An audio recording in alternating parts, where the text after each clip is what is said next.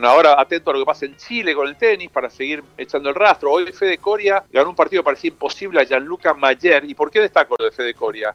Porque en el ranking tiempo real hoy está ubicado entre los 80 mejores del mundo y un empujoncito más lo mete a Fede Coria en Tokio.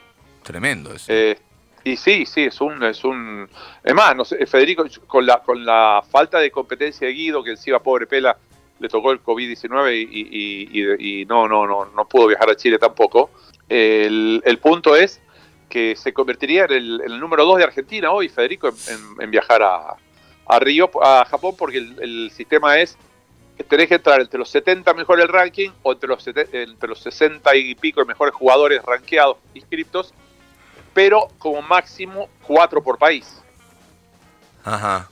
Entonces ahí tendríamos un combo, pero bueno, eh, nada, venimos de otra semana increíble, ¿no? Con, lo que pasó con Francisco Cerúndolo, lo que pasó con Diego Schwarman también, que fue un poco él mismo el artífice de quitarle emoción al título que más quería ganar, ¿no? Porque fue semejante la paliza. Em, jugó realmente. Eh, fue impresionante lo de Diego, fue muy llamativo. Yo en, en, el ATP de Buenos Aires, desde los tiempos de la Legión que no veía a un jugador top ten jugar como un top ten, a un argentino. Y, digo, salvo una, una enormidad de distancia de, respecto a partir del segundo partido. ¿no? El primero le tocó las de la ley, que siempre decimos, ¿no? Jugar con un desconocido, un 200 y pico del mundo, 300 del mundo, te va a costar acostumbrarte a la pelota que juega el pibe. Cuando se acostumbró Diego, el partido se terminó, pero después, sobre todo el partido con Munar, lo, lo hizo genial. Bueno, Munar acaba de ser víctima de Fede del Bonis. Mira, eh, después de haberte Mete alguna después De haber ¿eh? tenido, sí, después de haber tenido break arriba del tercer set, Fede Coria ganó después de haber tenido match point en contra. Así que, bueno, va marchando la cosa. Todavía hoy tiene que jugar Fran Cerúndolo, Juan Manuel Cerúndolo, eh, ayer ganó Facundo Bañis.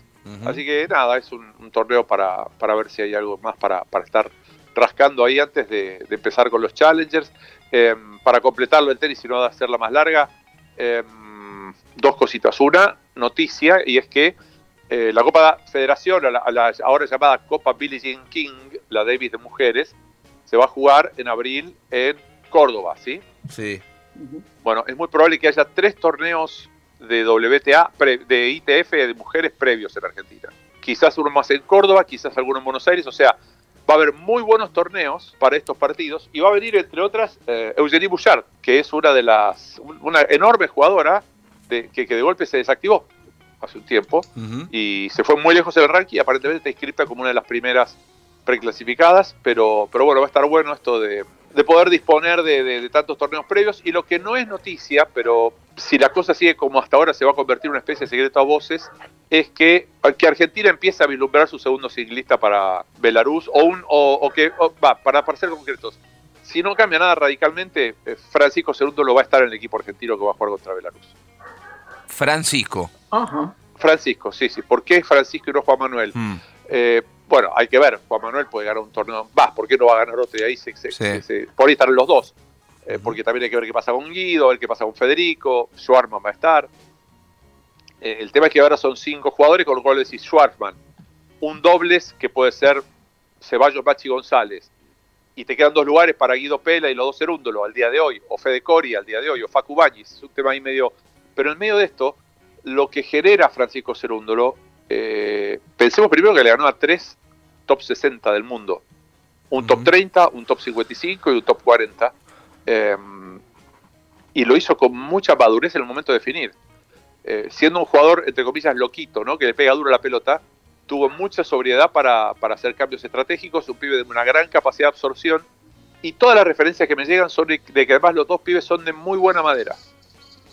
Entonces son muy, en un deporte muy individualista, son muy sumadores, son muy integradores, son muy positivos. Eh, bueno, no en vano a Francisco lo vimos jugar los de Sur, ¿no? Hace poco tiempo. Sí. Eh, es el año de ellos dos, eh, hasta ahora, claramente.